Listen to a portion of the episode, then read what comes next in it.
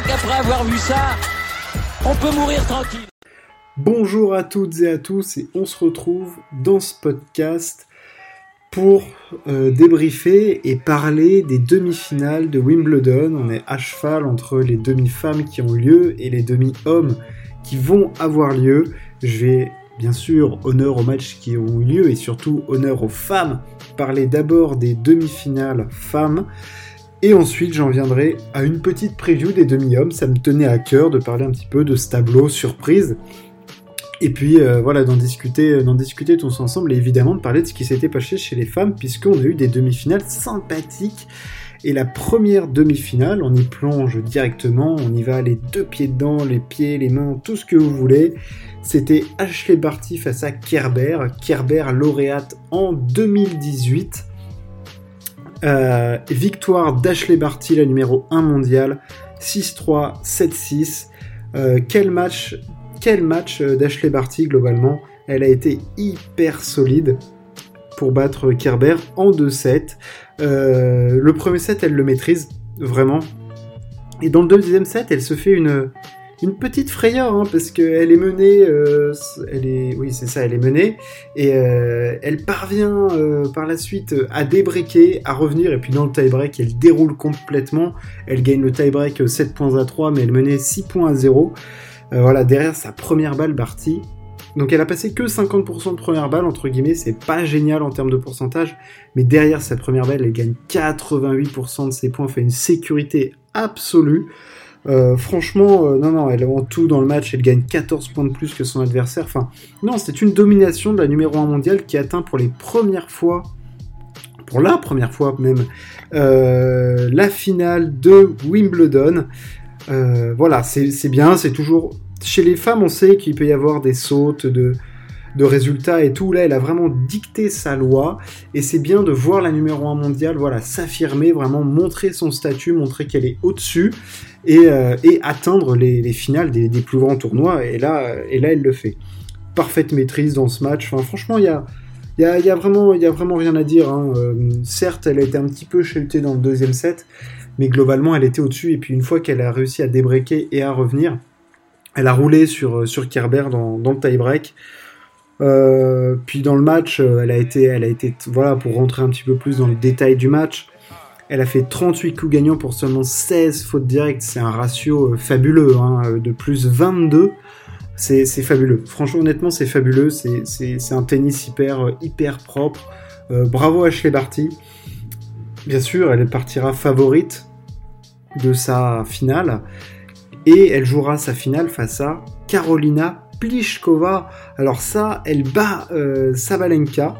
Alors Sabalenka était euh, novice hein, à ce stade de la compétition. On sait que Pliskova, elle a, elle a déjà atteint un niveau de jeu extrêmement élevé vu qu'elle a été numéro 1 mondial. Elle avait déjà fait une finale de Grand Chelem en 2016 à l'US Open, qu'elle avait d'ailleurs perdu face à Angélique Kerber.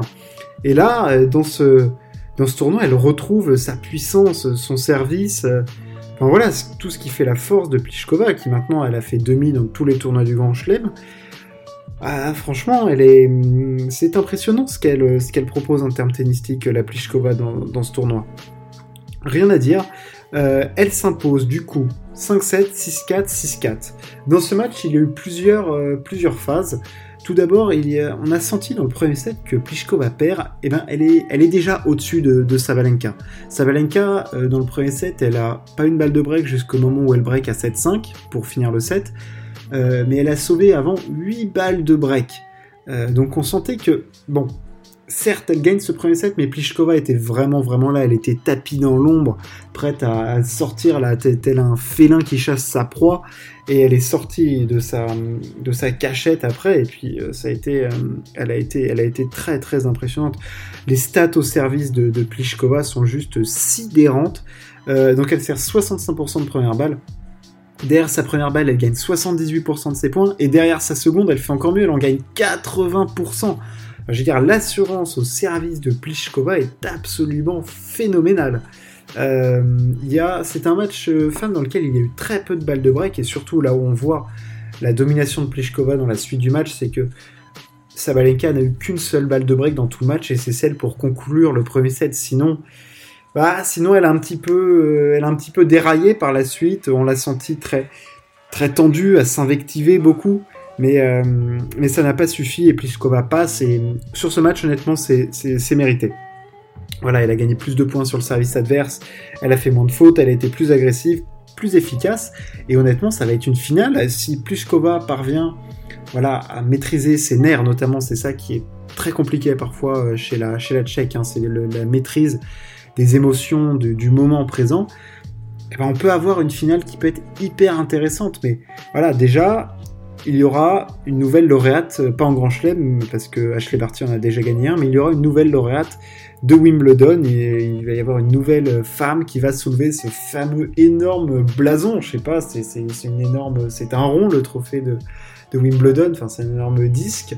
Euh, il est magnifique ce trophée, hein, mais euh, Ouais, on aura une nouvelle lauréate, et puis ça c'est toujours agréable, et puis on va voir qui gère le mieux la pression dans ce moment-là, qui va l'assumer, et qui, voilà, il faut pas oublier qu'on a quand même la numéro 1, enfin, la tête de série 1 face à la tête de série 8, donc ça va être une finale, ça va être une finale hyper, euh, hyper intéressante, et on l'espère un gros combat. On a eu des, jolis matchs dans ces demi-finales, on a envie que le niveau de jeu soit, soit encore au, à ce, enfin, à ce stade-là, quoi. On a envie d'avoir les, plus beaux matchs, on n'a pas envie de voir de cette sec, euh, je te, balaye, et puis, euh, et puis on passe à autre chose. On va partir maintenant sur l'analyse des demi-hommes.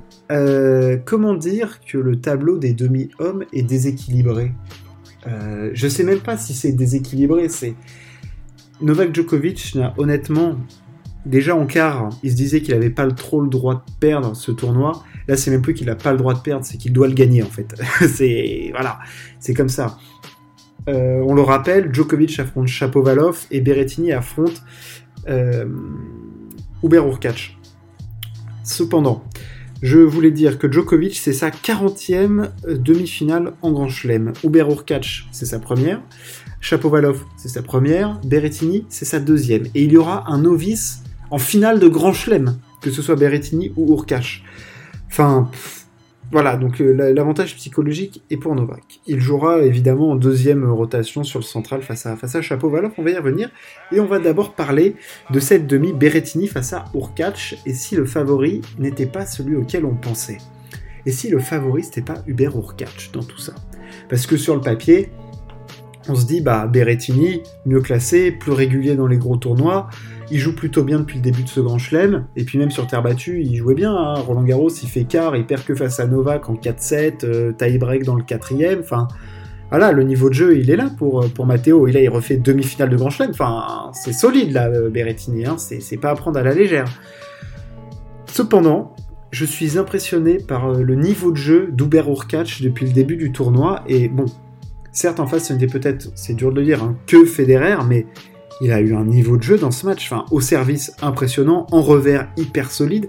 Il était tentaculaire sur ses coups de défense, on a l'impression qu'il était jamais pris de vitesse, il les remettait super bien, hyper en confiance. Il faisait les bons choix, que ce soit sur les montées. Enfin, il sentait bien le jeu parce qu'il sentait que Federer était fébrile en coup droit et il n'hésitait pas à aller plein sur son coup droit, que ce soit sur ses montées au filet et tout. Non, il a été impressionnant au catch, tandis que j'ai trouvé Berrettini dans son match face à euh, Aliassim bah, parfois un petit peu fébrile, c'est-à-dire qu'il l'a un peu eu à la malice, à l'expérience, Aliassime, dans le, dans le troisième set. Et dans le deuxième et troisième, non, voilà, c'est... Donc euh, bon, et puis je le trouve parfois un petit peu, euh, on sait, le vrai point faible de Berrettini, c'est son revers. Et je trouve qu'en revers, parfois, il peut faire des, grosses, des grosses cagades. Et face à Urkac, qui est très très solide et que, on le sent, il, est, il a pas l'air d'être pris par l'événement parce que voilà, déjà, il a affronté Federer, il a sorti un match magnifique. Il a pas l'air d'être pris par l'événement, il avait l'air heureux, il avait l'air dans son truc, il a dit en interview qu'il voulait jouer son prochain match, qu'il était prêt pour ça. Euh, là, il est, il est là, Uber Urkac. Et moi, je, honnêtement, je mettrais bien une piécette sur Urkac. Hein, je le vois. Ah, je le sens bien, il a envie d'en découdre. Et puis, c'est celui qui doit assumer le poids de, l'expérience et du, favori, c'est Berrettini. Alors oui, Berrettini dans le jeu est très solide. Service, coup droit, euh, l'enchaînement là il est, il, est, propre. Et puis le service de Berrettini sur herbe est impressionnant. Son agression, il est capable de sortir des gifles en coup droit monumental. Et puis il a quand même avec son revers, bien qu'il soit faible, il, maîtrise quand même très bien son slice de revers. Qui sur gazon, même si c'est pas le gazon le plus rapide de l'histoire évidemment, reste très très très efficace quoi. Donc voilà, ça va être un match hyper intéressant et ce match il va se jouer beaucoup dans la tête parce que derrière, ah bah les mecs ils ont une opportunité euh, immense tant qu'il y a encore euh, Nadal et Djokovic. Enfin là il y avait que Djokovic, bon Federer certes, mais bon c'est pas le, grand Federer d'être en finale de Grand Chelem quoi. Il y a, pas Tsitsipas, il y a pas Medvedev, il y a pas. Enfin là, la porte est grande ouverte. Hein. Enfin je veux dire c'est c'est même plus une fenêtre de tir là, c'est un océan de tir quoi. Enfin allez allez-y quoi les gars. Enfin franchement. Puis on peut avoir un, on peut avoir un beau match de tennis honnêtement ça peut être hyper tactique, voir euh, qui va réussir à enfermer qui dans quelle diagonale. Et c'est parce que pour moi, la diagonale revers est largement à l'avantage d'Urkach. Donc est-ce que Urkach va réussir à, tenir un peu sa ligne et arriver à pilonner Berrettini en revers et le faire euh, reculer? Ça va être très compliqué parce que l'Italien est quand même très puissant. Enfin, je veux dire, c'est un bestiau le, Berrettini. Hein. Ça, c'est du bon romain euh, bien planté là. Ça, ça bouge pas trop. Hein. Donc ça, ah, ça va être très très impressionnant. Mais ah, moi je vois bien le petit tour catch là, il me, plaît bien là depuis, depuis quelques matchs. Donc attention à catch. La deuxième demi, Djokovic Chapovalov. Bon, alors le favori c'est Novak, évidemment, mais le favori. De toute façon, euh, Novak il est favori de tous les tournois auxquels il participe, donc ça n'a aucun intérêt de dire que Novak est favori. Enfin bref, euh, voilà. Pourquoi il est favori? Parce qu'il est plus fort? Oui, il est plus fort. Est-ce qu'il est meilleur au service? Oui. En revers, oui. En coup droit, oui. Physiquement, oui. Euh, bon. de toute façon, Novak, c'est une énigme insoluble, c'est une équation insoluble, je sais pas, c'est une équation du 100 millième degré. Enfin, voilà. Quelles sont les clés de Chapovalov? Euh, Voilà, on va partir là-dessus, parce que Novak, on sait ce qu'il va faire. Euh, il va vouloir faire déjouer Chapovalov. Euh, il va se mettre, voilà, il va, tout en faisant semblant de défendre, il va réussir à placer ses balles, à le faire courir et à essayer de le faire rater. Ça va être ça le jeu de Novak parce que il sait comment va jouer Chapovalov. De toute façon, c'est le jeu de Chapovalov. Chapovalov est un joueur hyper agressif. Voilà, Chapovalov, il va vouloir envoyer des grosses menaces au service. Et après, il va vouloir faire le point en deux, trois coups de raquette avec son coup droit, son revers, essayer de sortir des coups magnifiques. Et de toute façon, c'est comme ça qu'il va déstabiliser Novak Djokovic en ne lui donnant pas de rythme. S'il donne du rythme à Novak, il perdra parce qu'il sera moins fort. Donc voilà, il faut entamer filière courte. Filière courte, euh, des coups de raquette, agresser, ne pas lui donner du rythme, comme ça il ne peut pas se, régler. Et puis essayer de faire de la variation, c'est-à-dire gros service, il va peut-être essayer de s'ouvrir euh, souvent avec son service de gaucher à servir, bon, même si Novak est le meilleur retourneur du monde, aux, aux, avantages, essayer de servir à gauche et puis de rentrer avec son magnifique revers à une main. Il faut regarder le revers à une main de Denis Chapovalov. C'est une merveille. Voilà. Et puis en plus, il arrive à, développer une puissance avec. Il doit avoir une de ses épaules. Putain, l'épaule de Chapovalov, là, euh, voilà, oui, parce que c'est un gaucher euh, donc qui a, qui a un revers à une main. Il arrive à s'engouffrer là avec ce revers sauté là. C'est magnifique. Bref, je parlais pas de ça. Voilà, il faut qu'il arrive à tout de suite conclure le point rapidement, à l'agresser. Et puis, c'est son jeu, de toute façon, l'agression, faire les points gagnants, il va faire des fautes. Voilà. Il faut pas que ça le frustre. Euh, mais il sait qu'il va faire des fautes. De toute façon, déjà, quand il joue face à des mecs qui sont moins forts que Novak, euh, il, fait les points, les fautes. Donc là, il va faire pareil, les points et beaucoup de fautes. Le but, ça va être de limiter ce ratio et d'être juste dans les coups qu'il fait. C'est-à-dire ne pas tenter tout de suite parce que là où ça va être très compliqué, c'est qu'il va vouloir conclure le point rapidement, mais Novak ne te donne pas la possibilité de conclure le point rapidement parce que au retour de service, il arrive toujours à retourner dans une bonne zone avec plus ou moins une bonne longueur. Et puis il a un tel œil, Novak. Enfin, c'est même pas, c'est même pas un aigle ou un faucon à ce niveau-là. Enfin, c'est, je veux dire, c'est, il y a une puce électronique dans son œil et puis il sait avant ce qui se passe, quoi. Enfin, le mec est, le mec est un surhomme. Donc voilà, est-ce que Chapovalov va réussir avec... Euh, parce qu'il est puissant, Denis, hein, Chapovalov. On le sait, euh, Novak, face à des joueurs très puissants parfois, c'est notamment comme ça que Vavrinka avait réussi à trouver la clé euh, trois fois en Grand Chelem face à Novak, en mettant des coups de boutoir monumentaux, et lui aussi avait un revers à une main. Et on sait que Chapovalov est très puissant et peut... Il peut livrer des grands matchs face à son meilleur joueur. Il avait obtenu une balle de match là récemment à Rome face à Nadal. Il est capable de sortir des, des performances hyper intéressantes. Donc là, c'est il est bien dans son tennis. C'est certes sa première demi-finale en Chelem, mais il faut qu'il arrive à évacuer ça. Voilà, de toute façon, il peut, il peut pas se permettre de faire autre chose que d'évacuer ça et d'arriver sur le cours en, tentant des coups, en tentant des choses, parce que sinon il ressortira frustré. Parce que clairement, Novak, il va être là pour le faire rater, que ce soit avec son revers, Novak, il va essayer de trouver des zones. Et puis en fait, là où Novak, c'est vicieux, c'est que tu as l'impression qu'il défend, mais en fait, il attaque en même temps, c'est-à-dire qu'il va te trouver de la longueur, il va te trouver des zones, il va te faire sortir. Et puis, le service de Djokovic, on n'en parle jamais parce que on n'a pas l'impression, mais c'est une telle arme maintenant. Enfin, il fait un nombre d'ace, même en servant pas très fort, mais parce qu'il trouve des zones très précises, très variées. Et il est hyper intelligent à ce niveau-là. Et puis il arrive après. Euh, en première balle, Novak, il a des ratios hallucinants parce qu'il arrive tout de suite en deux, trois coups de, en deux coups de raquette à, à, faire un coup gagnant. Enfin, de toute façon, il est, il, est tellement lancé là. Il y a tellement, l'histoire est tellement magnifique.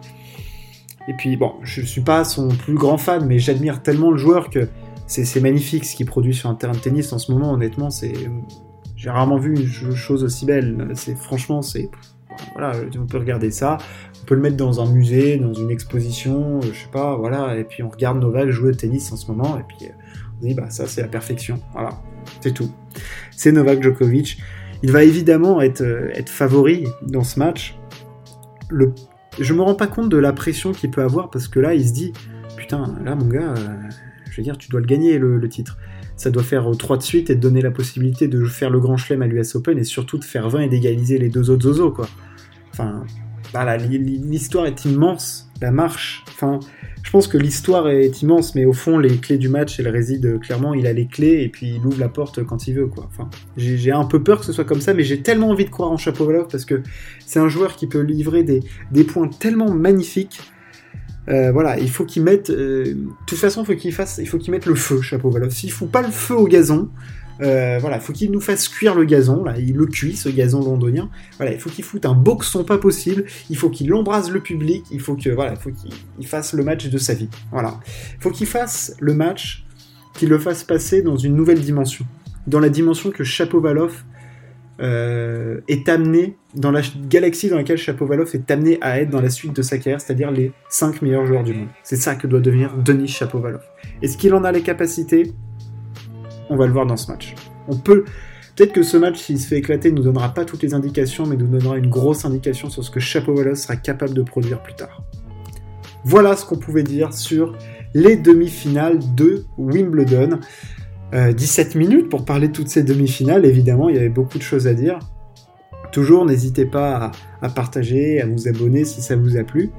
Et puis on se retrouve pour discuter évidemment de, toute l'actualité sport encore et encore et encore parce qu'il y en a toujours. Euh, merci de m'avoir écouté. Ciao, à plus.